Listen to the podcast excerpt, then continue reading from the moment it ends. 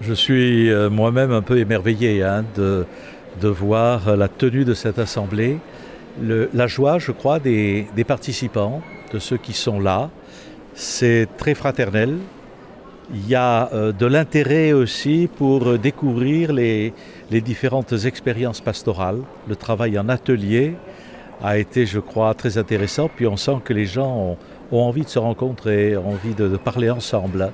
On sent une une, dynamique missionnaire là, qui traverse le diocèse. Et je trouve qu'il y a aussi une grâce de l'Assemblée diocésaine. Hein. Bon, chacun est dans son secteur, son organisme, son école, son aumônerie, son service. Bon, euh, il y en a qui sont entrés plus avant dans la dynamique missionnaire, d'autres ont plus de mal, sont plus interrogatifs. Et là, j'allais dire, on marche ensemble. Et là, on, on s'épaule ensemble, on se soutient ensemble, on a envie d'aller plus loin. Et ça, je trouve que c'est vraiment une grâce du Seigneur.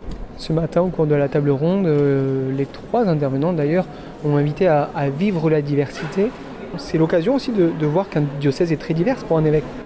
Oui, euh, c'est vrai que la physionomie des, prêtres qu'on connaît, euh, y compris avec leur, leur habit, euh, est, très diverse, mais c'est vrai aussi pour les diacres, c'est vrai également pour les laïcs.